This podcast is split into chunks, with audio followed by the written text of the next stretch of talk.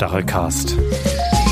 Ein Podcast der Grünen in Friedrichshain-Kreuzberg. der heutigen Ausgabe haben wir einen ganz besonderen Gast, ein Urgestein, würde ich jetzt mal sagen, der Grünen. Äh, Hans-Christian Ströbele beehrt uns in dieser Ausgabe und noch mit mir dabei ist die Aida. Ähm, hätte jetzt fast gedacht, äh, Hans-Christian, du müsstest dich nicht äh, nochmal vorstellen, würdest aber doch ganz gerne. Äh, nichtsdestotrotz erstmal Ladies first. Äh, Aida, magst du dich vielleicht nochmal vorstellen unseren Zuhörern, weil wir haben zwar schon mal einen Podcast gemacht, aber noch nicht für den Stachelcast. Das stimmt. Ich bin äh, Aida Baranejad, ich bin Mitglied im geschäftsführenden Ausschuss ähm, von uns hier bei den Grünen Friedrichshain-Kreuzberg. Äh, wenn ich nicht gerade zum geschäftsführenden Ausschuss gehöre, bin ich Journalistin und deswegen äh, mache ich auch, bin ich auch heute bei dem Podcast dabei und freue mich riesig darauf, mich mit dir zu unterhalten, lieber Hans-Christian. Ja, bin ich wohl dran? Ja. Äh, ich muss äh, immer sagen, was war, nicht so sehr was ist. Also ich war Bundestagsabgeordneter für den Wahlkreis Kreuzberg, Friedrichshain und Prenzlauer Berg Ost also ein Riesenwahlkreis. Äh, und bin leider 2017 ausgeschieden aus gesundheitlichen Gründen, weil ich dachte, jetzt bin ich doch langsam zu alt dafür.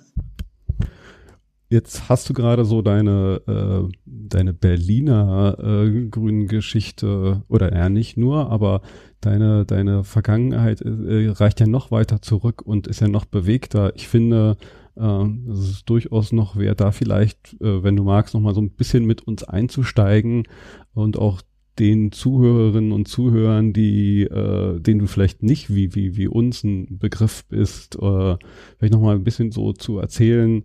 Ähm, vielleicht auch, äh, wenn nicht ganz, ganz in die Ursuppe, aber vielleicht schon richtig, richtig weit zurück, wie du überhaupt äh, in die Politik gekommen bist. Äh, also wie, was hat dich und wann hat es dich äh, in die Politik getrieben eigentlich? Ja, das ist schon ein ganzes Leben her. Das war im Jahr 1967 hier in Berlin. Ich war da gerade mit dem Studium fertig und Referendar. Äh, und es formierte sich langsam die außerparlamentarische Opposition. Eine der treibenden Kräfte äh, war der Sozialistische Deutsche Studentenbund, der SDS.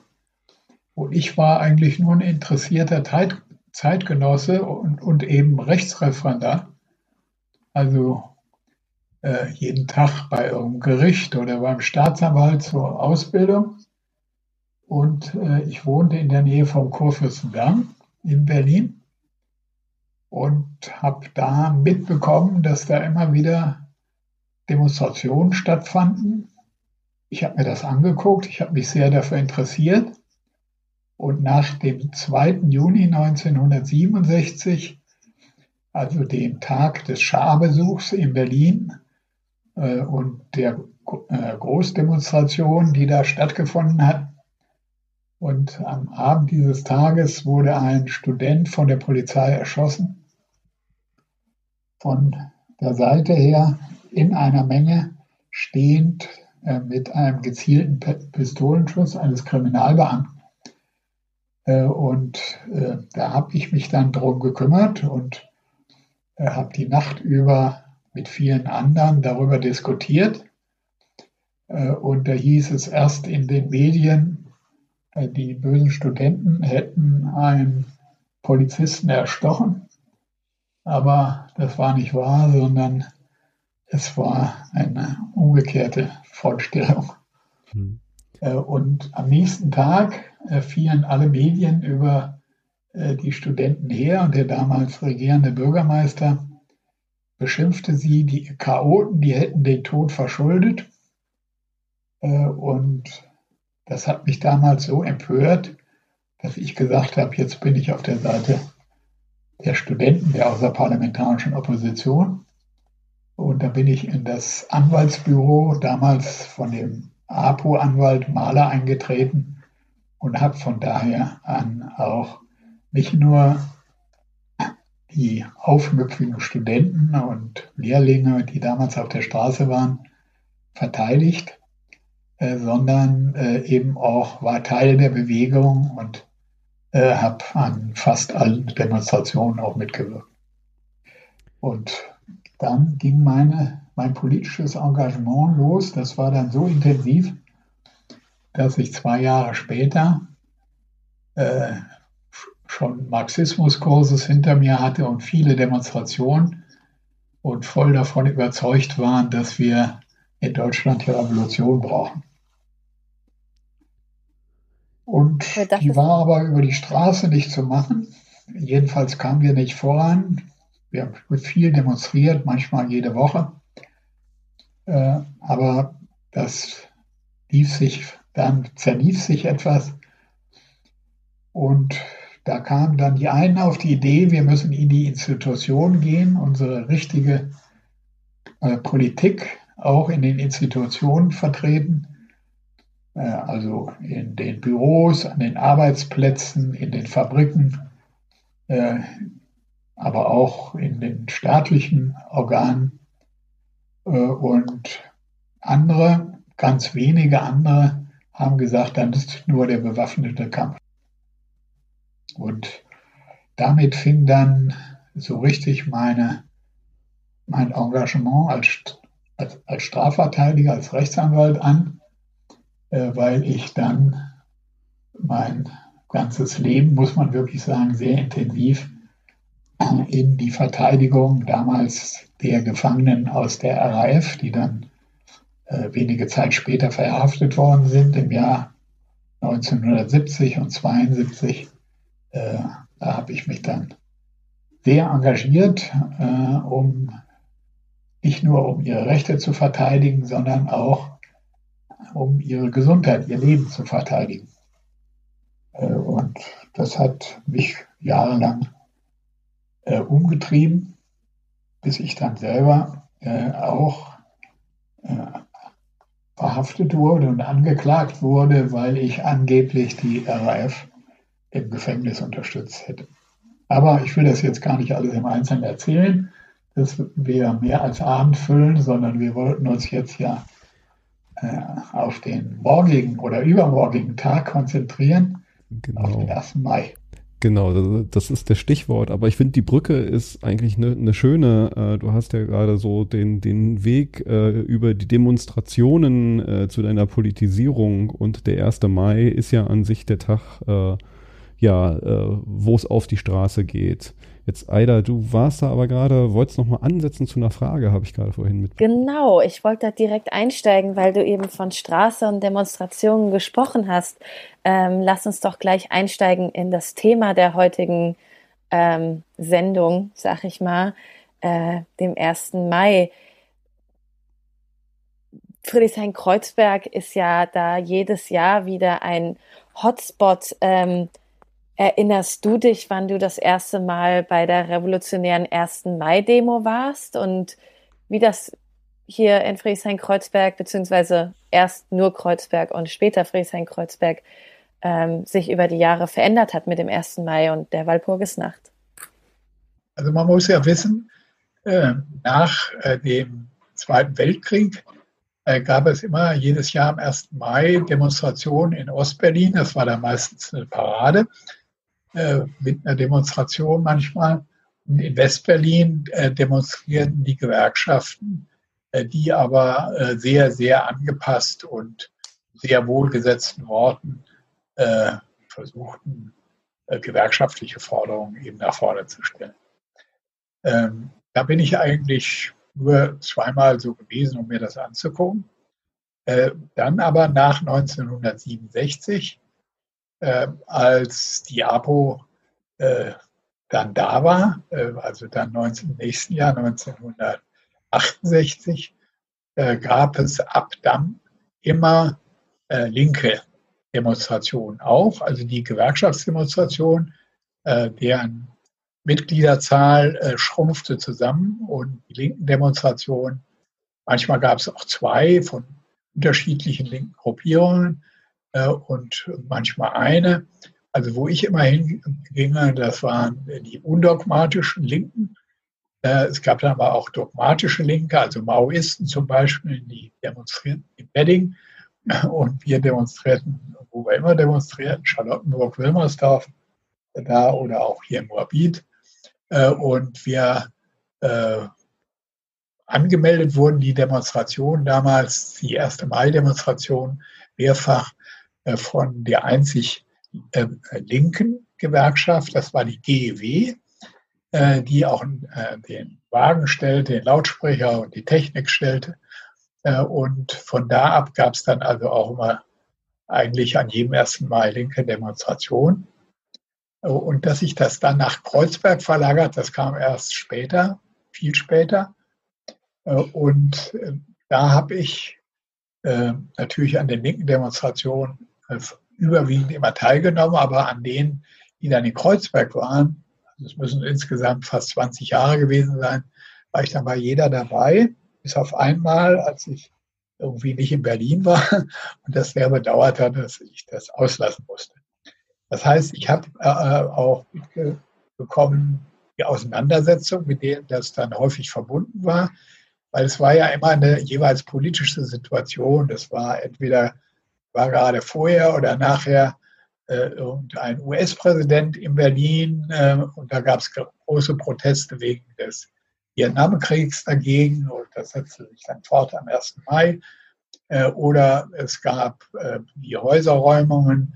Äh, da war natürlich die 1. Mai-Demonstration auch eine, wo alles auf, den, auf der Straße war zu einer Demonstration, um die Hausbesetzer auch zu unterstützen, auch politisch zu unterstützen.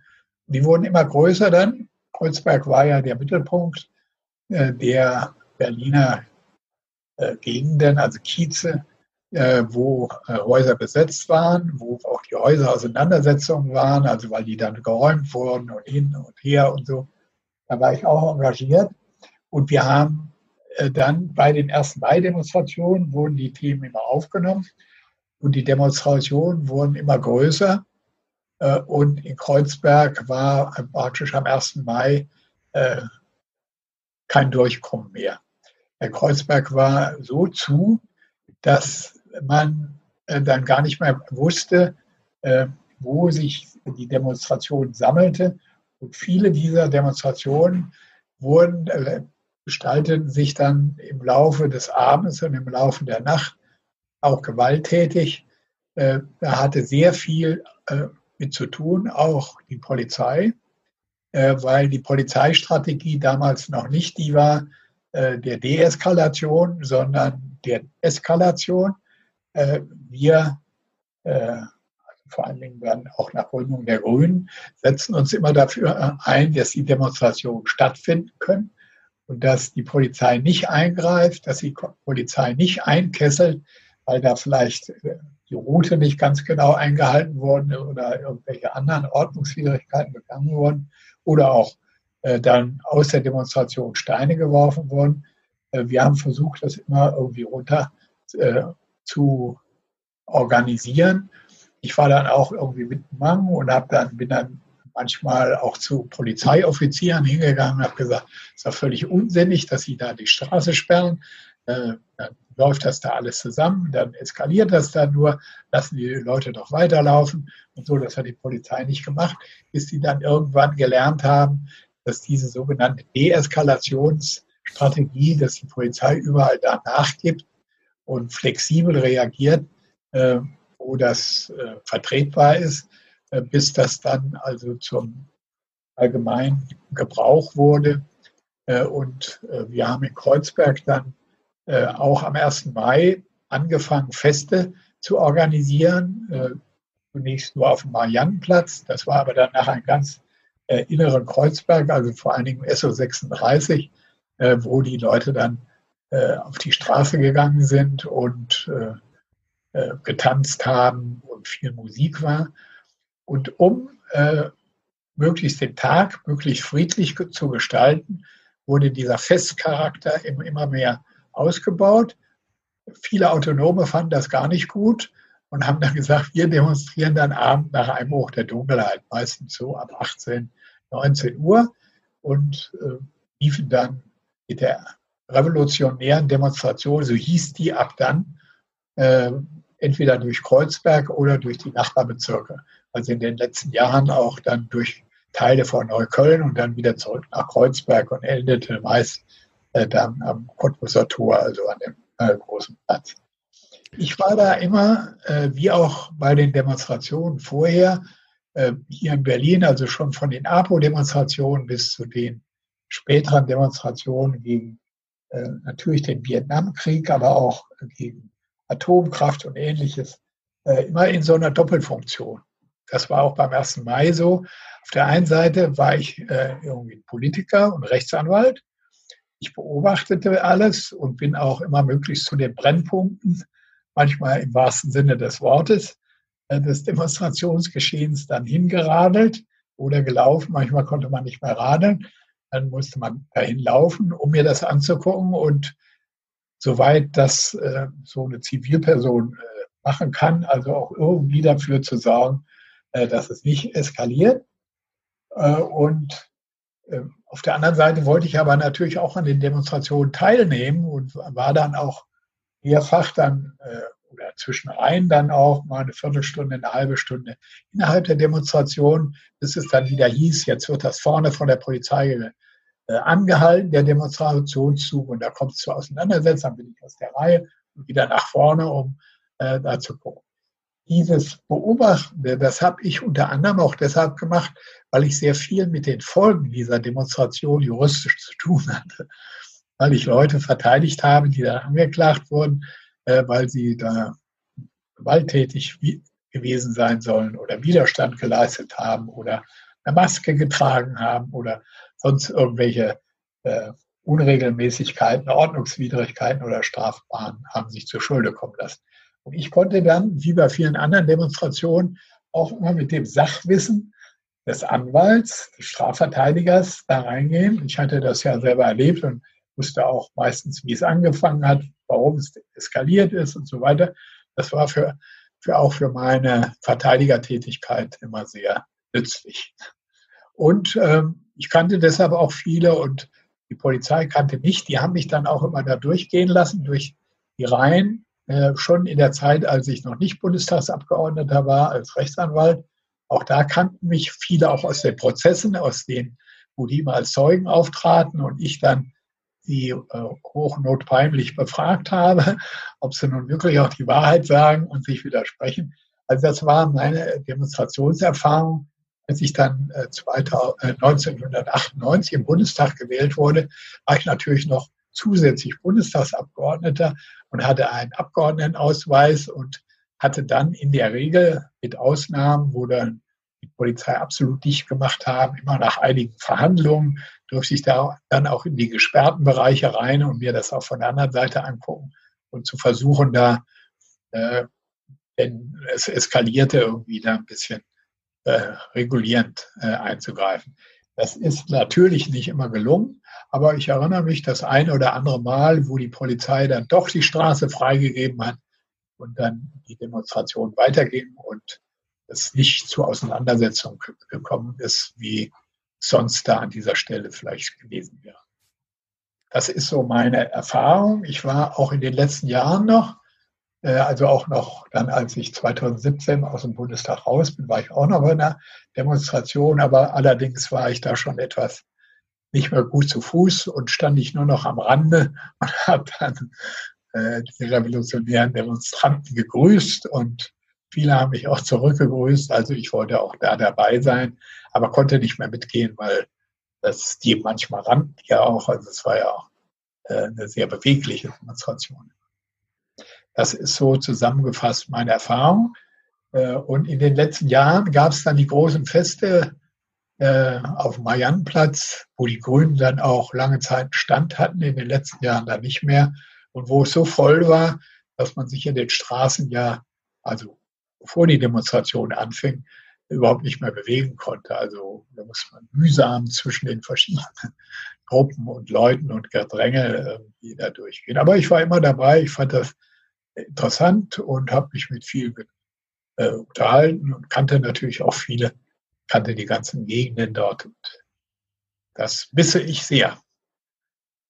So aus meiner Wahrnehmung und vielleicht auch reflektiert mit deiner Erinnerung, der 1. Mai hat ja, so sehe ich das, sowohl nach außen hin das Bild von Kreuzberg geprägt, also die Wahrnehmung, was ist denn Kreuzberg und wie ist es so in Kreuzberg, war für viele Menschen, die jetzt vielleicht nicht direkt in Kreuzberg äh, leben oder gelebt haben oder das als Berliner vielleicht ein bisschen mehr kennen, auch so ein äh, äh, äh Sinnbild, äh, wie, wie, wie es da so ist. Äh, und umgekehrt äh, hat vielleicht auch Kreuzberg den 1. Mai geprägt. Wie, wie, wie siehst du so dieses Verhältnis der, der Beeinflussnahme von sowohl dem, dem Bezirk und den Menschen, die in Kreuzberg gelebt haben, auf den 1. Mai und umgekehrt der 1. Mai auf den, ähm, auf den Bezirk und vielleicht auch die Wahrnehmung von Kreuzberg äh, außerhalb von Kreuzberg?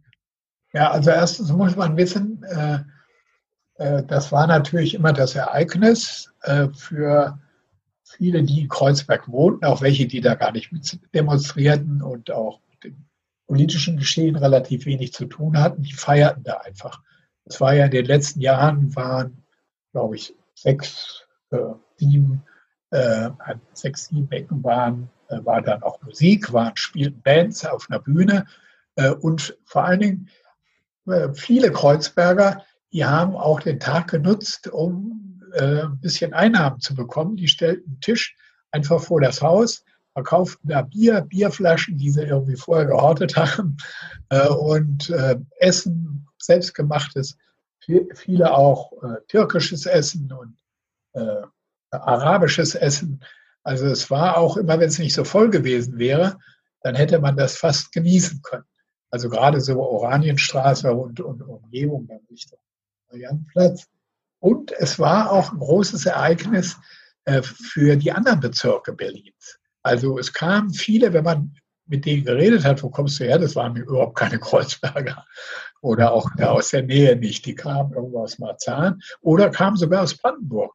Also die ersten Mai-Demonstrationen waren auch ein großes Treffen in Berlin, weil auf der anderen Seite auch bei der Polizei war es so, dass mehr als die Hälfte der Tausenden von Polizisten, die da einge, äh, eingesetzt wurden manchmal oder fast jedes Jahr, die kamen aus Westdeutschland, die kamen also aus Nordrhein-Westfalen, die kamen aus Hamburg, die kamen aus Bayern, sodass dann in Berlin Straßen abgesperrt wurden von Bayern, die da standen, überhaupt nicht wussten, wo sie da eigentlich stehen und wo es hier weitergeht und sich ortsmäßig überhaupt nicht auskannten. Man konnte das immer schon erkennen, wo die herkamen, an ihren äh, äh, Fahrzeugen, also mit denen die da angekarrt wurden.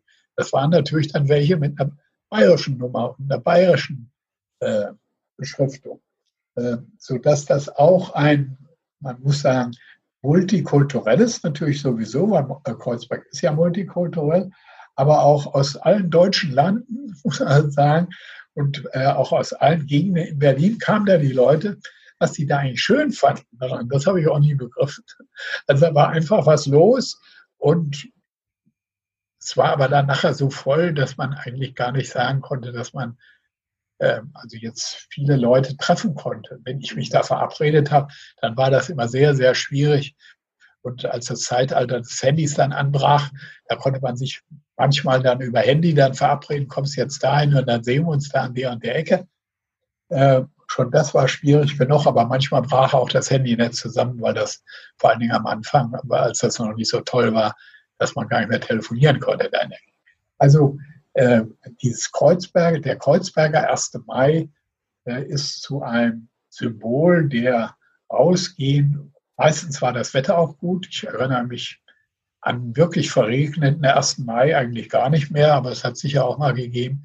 Äh, das Wetter gut, es war manchmal sehr kalt, dann vor allen Dingen abends dann, wenn man da rumstand oder äh, nach der Demo auch guckte, was passiert jetzt noch, äh, dass man dann auch, dass es dann kalt wurde. Also erinnere ich, ich bin da manchmal sogar, habe mich dann noch mit Freunden getroffen, wir sind da irgendwie in der Oranienstraße zwischen rein in eine Kneipe gegangen, haben da gegessen und so.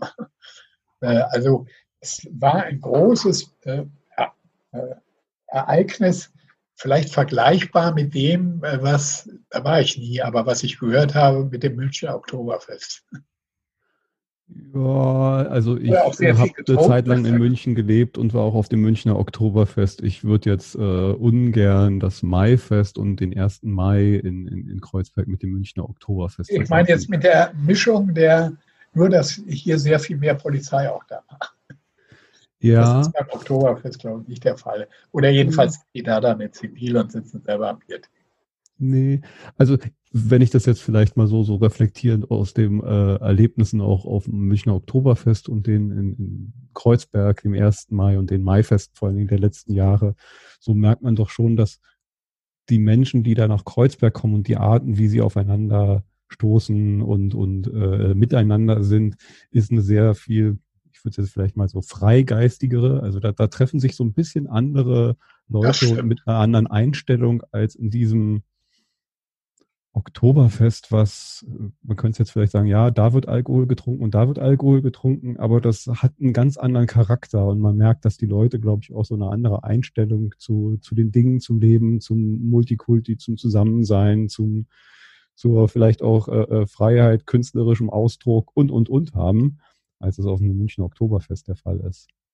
Wahrscheinlich. Ich sage ja, ich war nie da, aber ich habe das im Fernsehen gesehen oder habe mir berichten lassen, dass die Leute dort irgendwie drei Tage lang nur durchsaufen. Jetzt ist der 1. Mai ja, so auch aus meinen Erinnerungen, hat ja so, so Wandel äh, durchlebt von, also meine aktiven Erinnerungen äh, sind dann eher äh, das, was den, den 1. Mai äh, äh, wahrscheinlich so, so äh, berüchtigt gemacht hat. Also diese großen Ausschreitungen, die irgendwann Mitte der 80er, das ist so aktiv, woran ich mich so ein bisschen erinnere. Also da war ich halt ein Kind, Jugendlich, äh, im, Teenager-Alter langsam übergehend. Ähm, was dann halt auch über viele Jahre immer es geprägt hat. Also da sind Ausschreitungen, da, da eskaliert es, was dann halt zwar eine Zeit lang, aber auch immer noch äh, sehr unter einer politischen äh, Zielrichtung war. Also die Demonstrationen waren halt von politischen Forderungen geprägt, äh, was dann gefühlt und glaube ich auch für die meisten Kreuzberger dann auch so war, irgendwann so ein bisschen gekippt ist, dass es so ein bisschen Krawalltourismus, ich glaube, auf allen Seiten gab. Äh, sowohl die Leute, die dann halt nach Kreuzberg gekommen sind und, und diese Eskalation verursacht haben, waren überhaupt nicht mehr Menschen, die mit den politischen Themen, die da bei der ersten Mai-Demo auf die Straße gebracht worden, sich identifiziert haben oder irgendwas davon wussten oder damit zu tun haben wollten, sondern sie wollten halt nur den Krawall. Und teilweise, weil du vorhin die Münchner, äh, die, die bayerischen Polizisten angesprochen hast, also es gab durchaus, habe ich so mitbekommen, damals bei uns immer so die, ähm, naja, äh, Wahrnehmung, dass äh, gerade die bayerischen oder die Polizisten, die aus äh, den anderen Bundesländern nach Berlin kamen, für sie es auch so ein Happening war, weil da knallt halt mal so richtig und die sich dann auf eine gewisse Art und Weise auch darauf gefreut haben und das durchaus auch mit äh, forciert haben und gewollt haben, dass es da knallt. Und so kamen sich da auf so zwei Seiten Leute, die einfach weniger Lust an einer politischen Auseinandersetzung hatten, sondern eher an einer physischen Auseinandersetzung. Ist das auch so? Ja, aber das, äh, also in den letzten Jahren war das sowieso nicht mehr. Also dieses ja, Maifest selber, da ist so gut wie nichts passiert. Äh, äh, das war weniger. Und die, diese revolutionäre Demo, die dann am Schluss, also in den Abendstunden war, äh, das war ja was, also das war dann, sagen wir mal, noch der alte 1. Mai, aber auch ein bisschen ähm, nicht mehr ganz so wirklich von unten kommt, sondern da trafen sich eben viele. Und ich habe ja viele, es waren ja nicht immer alle äh, verbunden, man konnte ja viele auch erkennen. Da waren auch welche dabei, äh, die, äh, von denen man gesagt hat, was, die machen da auch mit? Das halte ich gar nicht für möglich. Also jetzt gar nicht also einfach, als sie aus Bevölkerungsbereichen waren, die also keine Häuser besetzt haben oder irgend sowas, sondern einfach mal was ganz anderes erleben wollten und vielleicht auch äh, eine radikale Kritik äh, in Plakaten, in Sprechchören, äh, wie auch immer bei Demonstrationen äh, zum Ausdruck bringen wollten, eben eine politische äh, Richtung dem zu geben. Aber man muss da sehr unterscheiden zwischen dem Fest was da in allen Straßen auf dem Mariannenplatz und auf dem Oranienplatz stattfand äh, und dieser äh, Demo, die dann am Abend gewesen ist. Ähm, auf dem Mariannplatz hat man immer noch versucht, auch, auch von äh, Parteien äh, auf, auf dem Podium noch politische Reden zu halten, aber das haben nur wenige wahrgenommen, glaube ich, einmal weil es so voll war und weil sich da, auch weil so das große Interesse jetzt, die Welt erklärt zu bekommen, äh, da nicht äh, das Bedürfnis war. Äh, aber dass sie nur alle Krawall machen wollten, das stimmt auch überhaupt nicht. Sondern auch selbst von denen, die dann nachher demonstriert haben, das waren äh, ein Teil, gab es da immer. Mich hat natürlich auch immer interessiert, wie fing das an eigentlich? Wie kam es äh, zu gewalttätigen Auseinandersetzungen? Und das war ja am Anfang so, also lange Zeit so, äh, als das noch zusammenfiel, Fest und äh, dass dann mitten am Kiez, also irgendwie am Heinrichplatz, irgendwelche Jungen plötzlich anfingen, irgendwelche Steine gegen Fensterläden zu werfen, aber ganz wenige und dann es wurde irgendwie die Polizei von irgendjemandem dahin gerufen. Äh, und dann kamen die sofort in voller Rüstung an, wussten überhaupt nicht, was eigentlich passiert war, hatten wohl den Auftrag, die Leute da auseinanderzutreiben und wegzutreiben äh, und äh, wussten gar nicht, dass da jetzt nicht, sagen wir mal, Tausende oder Zehntausende Gegner da waren, sondern dass das irgendwie von einer kleinen Gruppe gewesen ist, die aber längst schon nicht mehr da war, sondern woanders war äh, sodass auch viele der äh, Gewaltauseinandersetzungen sich dann so eskalierten, dass dann Leute von dem Einschreiten der Polizei, was sie als völlig unsinnig und unpassend empfunden haben, äh, erregt wurden und dann gesagt haben, das lassen wir uns hier nicht gefallen. Aber dass die jetzt da hingegangen sind, um Steine zu werfen oder zu knüppeln, mag es gegeben haben, äh, aber äh, das war nicht, es war weder auf dem Fest schon gar nicht, aber auch bei der Demo nicht der Fall. Da waren immer, äh, ich würde mal schätzen, zwei Drittel oder mehr, äh, die sich da gar nicht beteiligt haben, die auch am Ende dann äh, sich relativ schnell in den Straßen verteilt haben und weg waren. Also äh, natürlich wurde in den Fernsehsendungen, in den Berichten und so weiter darüber berichtet, und weniger über das, was äh, eben nicht gewalttätig war und was nicht brannte. Also, äh, das, das, muss, da muss man immer sehr auseinanderhalten.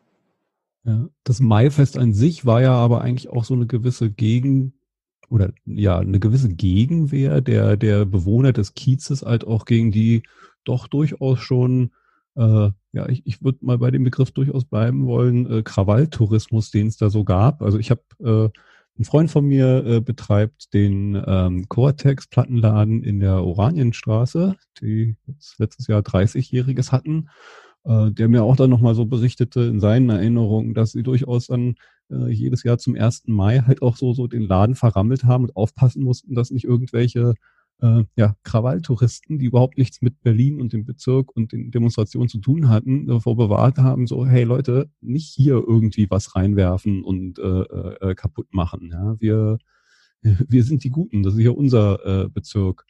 Und diese Maifest war ja so in gewisser Weise auch äh, zu versuchen, das mal ein bisschen zu, zu beruhigen, zu befrieden, was ja auch funktioniert hat. Äh, also das hat ja der durchaus alles. Genau, deshalb so, ist das erfunden worden, ja. Genau, so, so beruhigt und äh, ja. Ähm. Das stimmt auch. Also viele Kreuzberger waren dann auch genervt und waren auch von dem Beifest schon genervt. Weil es war ja, man konnte sich ja immer kaum bewegen, so voll war das dann. Ja. Äh, und äh, die waren dann, also einige haben da ihre, ihre kleinen Geschäftchen gemacht. Es wurde dann verboten und kein Alkohol ausschenken und nicht in Flaschen, weil die Flaschen auch geworfen wurden dass er nur noch Becher Äh, aber ich glaube, ich habe da kein einziges Mal irgendwas zu mir genommen. Jetzt ist ja dieser 1. Mai äh, in Kreuzberg, also überall, aber vor allen Dingen halt für Kreuzberg ein ganz anderer. Es wird kein Maifest geben. Es wird, soweit ich das weiß, auch keine äh, erste Mai-Demo geben. Es gibt aber durchaus schon hier und da äh, ja Ankündigung unangemeldeter Demos, äh, mit wo es politische Statements geben soll. Ähm, zu den unterschiedlichen Themen wahrscheinlich. Äh, Wohnungsnot, Gentrifizierung sind ja Themen, die zum Beispiel hier im Bezirk immer äh, ganz oben auf der Agenda stehen. Ähm, wie stehst du denn zu, ja, in diesen besonderen Zeiten äh, zu solchen Demonstrationen, wenn sie denn dann stattfinden äh, sollten? Auch als Anwalt. Ja, der 1. Mai ist ein wichtiges Datum. Das ist der Kampftag der äh, Arbeiter, hieß es früher, aber ich sage mal auch derer, die äh, zu kurz kommen, die an dem Wohlstand weniger teilnehmen, die eben Wohnungsprobleme haben, die Einkommensprobleme haben, die so, viele soziale Probleme haben äh, und äh, dass das da zum Ausdruck kommt. Ich bin, finde das auch grundsätzlich richtig, dass man das demonstriert, wie man ja auch, äh, also die Demonstration auf der Straße ist für mich ein äh, ganz, ganz wichtiger Teil der politischen Willensbildung. Da bin ich ja gar nicht alleine, sondern in guter Gesellschaft. Auch das Bundesverfassungsgericht hat das immer wieder gesagt, äh, das Demonstrationsrecht und die Möglichkeit, von der Straße her auch neue Ideen äh, in die politische Diskussion zu bringen, durch Demonstrationen, zu, äh, durch äh, verbale, durch Sprechchöre und ähnliches, darauf aufmerksam zu machen. Äh, das ist ein ganz wichtiges demokratisches Gut. Und äh, deshalb ist auch der 1. Mai jetzt in diesem Jahr äh, von allen, von denen ich bisher gehört habe, wird das so dargestellt, auch die, die da mit der Organisierung was zu tun haben, ja, wir erkennen an, dass es eine Corona gibt und dass man Sicherheitsabstand halten muss und dass man bestimmte Voraussetzungen, äh, die einfach notwendig sind, damit sich das nicht so schnell ausbreitet, die Pandemie, damit die Leute geschützt werden, dass sie das auch respektieren wollen dass sie sich aber dieses Recht jetzt auf der Straße für ihre inhaltlichen politischen Positionen zu werben und zu demonstrieren, also das nach außen zu zeigen, dass die dann in den unterschiedlichen Aktionen äh, das praktizieren. Wenn dann der Innensenator sagt, äh, äh, dass äh, die Deeskalationsstrategie dieses Jahr nicht will, dann ist das, glaube ich, dumm, weil die Deeskalationsstrategie ist ja nicht irgendwie jetzt dafür da, den Demonstranten was Gutes anzutun, wie das manchmal geschildert wird, sondern einfach, wie man möglichst friedlich das halten kann. Es ist einfach eine Erfahrung, die zum Beispiel in Hamburg bei den äh, Demonstrationen, die da so, die, also die da so einen großen Skandal verursachen, überhaupt nicht beachtet worden, ist eben das so auf so einem Level zu halten, äh, dass äh, eben schlimme Ausschreitungen mit bösen Folgen nicht stattfinden können. Und deshalb Natürlich soll der Innensenator, wenn, der, äh, wenn die Leute sich jetzt nicht an das Abstandsgebot halten, wenn sie sich nicht an das Vermummungsgebot halten, was wir hier haben, also keine Maske vorm Gesicht äh, tragen, wenn sie zu sich äh, äh irgendwie zusammensammeln, wenn sie sich umarmen oder einhaken oder sowas. Äh, Leute, die außerhalb äh, des jeweiligen Haushalts leben, äh, dann kann man darauf aufmerksam machen, dass das nicht geht. Und äh, aber jetzt zu sagen, äh, dann gilt für uns äh, keinerlei Deeskalation mehr, dann werden wir durchgreifen, das halte ich so falsch, wie ich immer in den Jahren das für falsch gehalten habe, wenn Innensenatoren äh, sich vor dem 1. Mai damit profilieren wollten, äh, dass sie nun äh, dieses Jahr aber jegliche Gewaltanwendung unterdrücken werden, dann wurde es meistens am schlimmsten. Ich habe das, ich bin ja kein studierter Jurist, äh, ich habe das letztens mal äh, am Rande mitbekommen und jetzt äh, dich als Jurist gerne mal fragen würde, äh, dass man Demonstration an sich ja gar nicht anmelden muss, dass es da keine Verpflichtung zu gibt, sondern ich durchaus das Recht habe zu demonstrieren, wann und wie ich das will äh, uns jetzt nicht äh, den Zwang gibt, nur wenn ich die beantragt habe, die Demonstration und sie genehmigt wurde, dann darf ich auf die Straße gehen, sondern ich darf das auch so, weil es halt unser. Ja, das ist, äh, ich will mal sagen, juristisch ausgedrückt eine Sollvorschrift. äh, man soll Demonstrationen anmelden, vor allen Dingen, wenn es eher, wenn es größere Gruppen sind, äh, weil die Straßen müssen gesperrt werden, äh, äh Schilder müssen aufgestellt werden, also man muss den ganzen Verkehr ja umleiten, die Buslinien müssen anders laufen und so weiter. Das macht ja Sinn, das finde ich auch völlig normal und richtig. Aber das heißt nicht, dass man ohne eine Anmeldung und eine, äh, ein Plazet dann der Verwaltung, äh, der Innenverwaltung, die das äh, bestimmt, äh, dann nicht demonstrieren. Es gibt die sogenannten Ad-Hoc-Demonstrationen, wo man sagt, da ist auch immer wieder von Gebrauch gemacht worden, jetzt gegen diesen Polizeieinsatz, was ich jetzt gerade gesehen habe, jetzt demonstriere ich aber dagegen, da kann ich das ja gar nicht vorher äh, melden. natürlich darf ich das und nehme dann auch mein Demonstrationsrecht in Anspruch. Also es ist für eine lang geplante, vorher äh, und vorbereitete Demonstration, da ist das so eine Art Sollvorschriften, das sollt ihr machen, äh, damit die Polizei gegebenenfalls sagen kann, an dem Ort machen, werden wir das nicht zulassen einsichtig oder uneinsichtig, also dass sie wirkliche Gründe dafür hat, meinetwegen, weil da ein Kinderfest stattfindet oder äh, andere Vorkehrungen getroffen werden. Also äh, kann man sagen, aber es ist nicht abhängig davon, dass äh, man das genehmigt bekommt. Also wie das immer heißt, die Polizei, eine nicht genehmigte Demonstration. Nicht genehmigt äh, gibt es nicht, sondern gibt vielleicht verboten, wenn die Polizei sagt, an dem Tag, zu der Stunde, dort dürft ihr nicht demonstrieren. Aus Ordnungsüberlegungen, die dann aber sehr häufig ja auch äh, von den Gerichten vorher noch entweder toleriert werden, wenn man es einsieht, äh, also wenn die Richter es einsehen, oder äh, eben auch nicht dann die Genehmigung. Also gesagt wird, die, das Verbot wird auf, aber es ist immer ein Verbot, was aufgehoben wird. Weil die Polizei erfährt natürlich davon, auch wenn es nicht angemeldet ist, da ist was geplant äh, mit 5000 Teilnehmern äh, und was das jetzt oder nicht. Hm.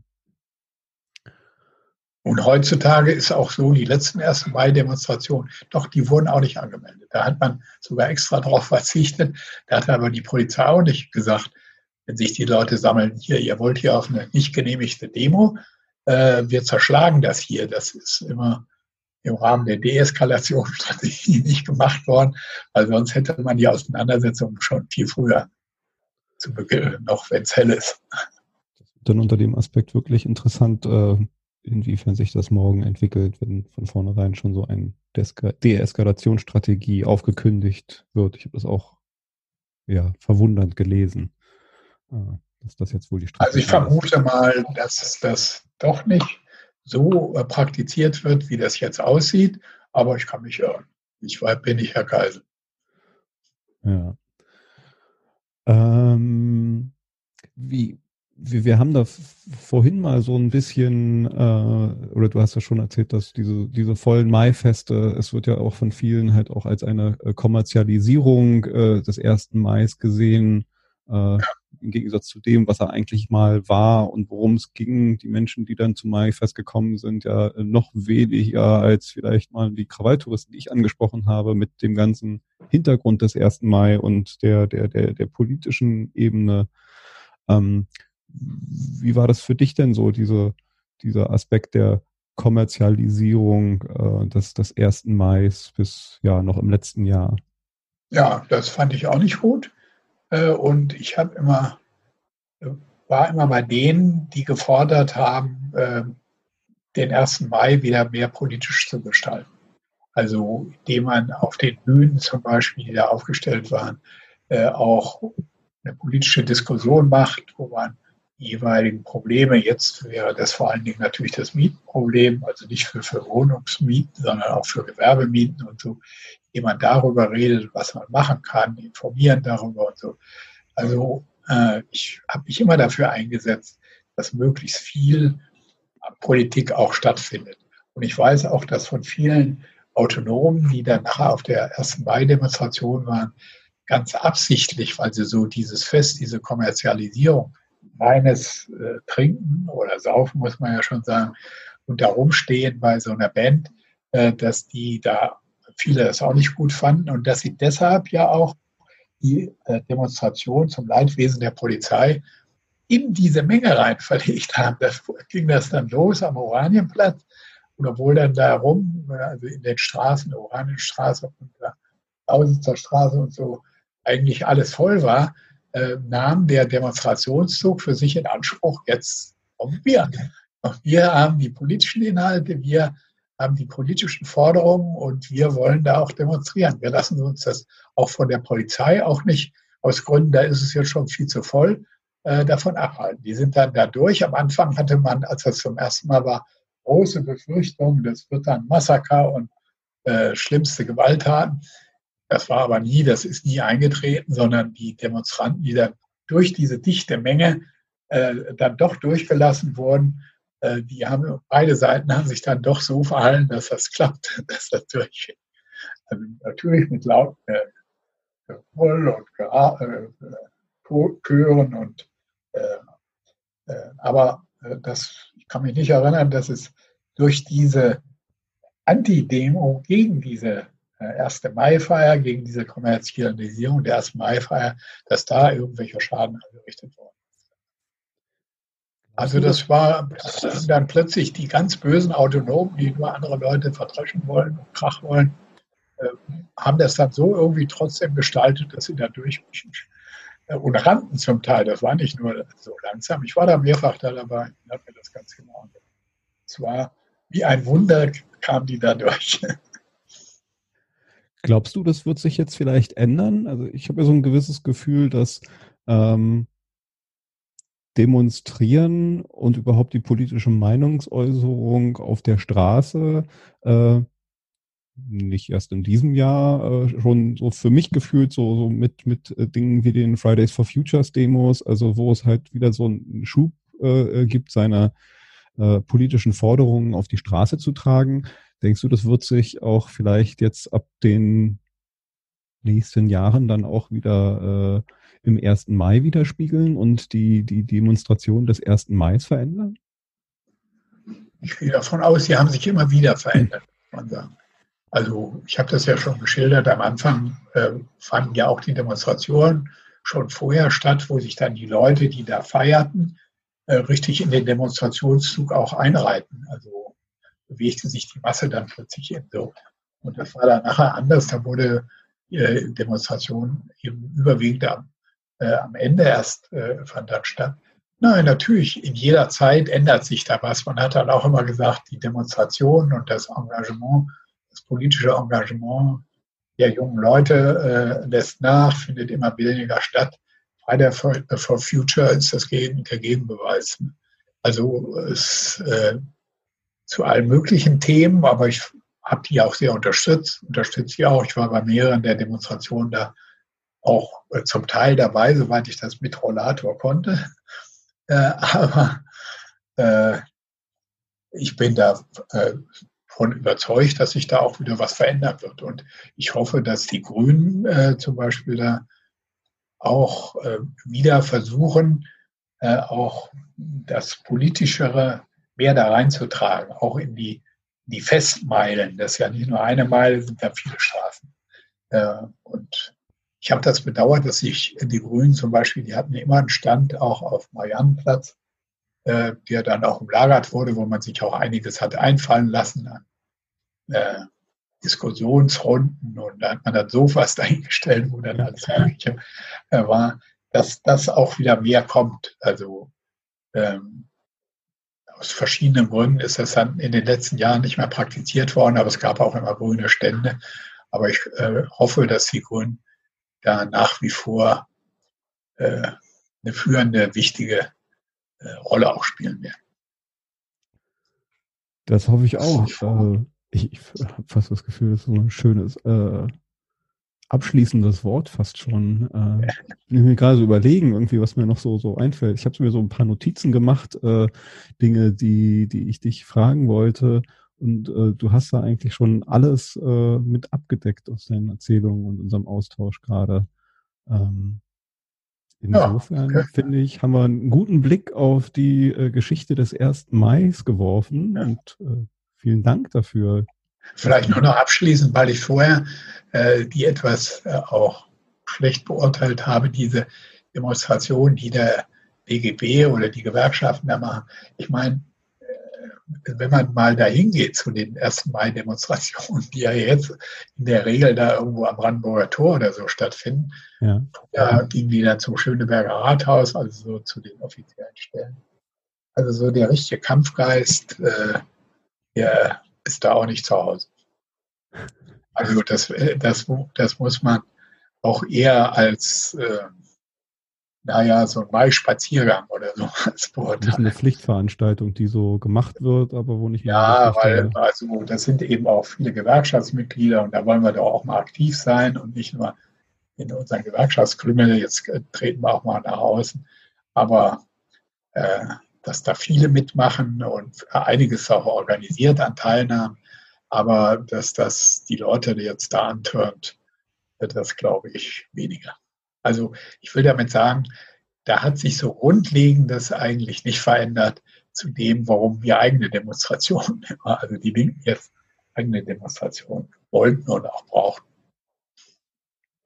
Ja, also ich habe auch das Gefühl, die, die, die Themen auf jeden Fall äh, werden in den nächsten Jahren äh, mannigfaltiger, für die es sich lohnt, auf die Straßen zu gehen und äh, den Wandel, den es braucht, äh, ja, der braucht auf jeden Fall eine Stimme auf der Straße und ich hoffe auch, dass äh, wir als Grüne äh, diese Stimme ja mit sein werden und äh, mit moderierend und und halt auch äh, äh, Dinge voranbringend dabei sind.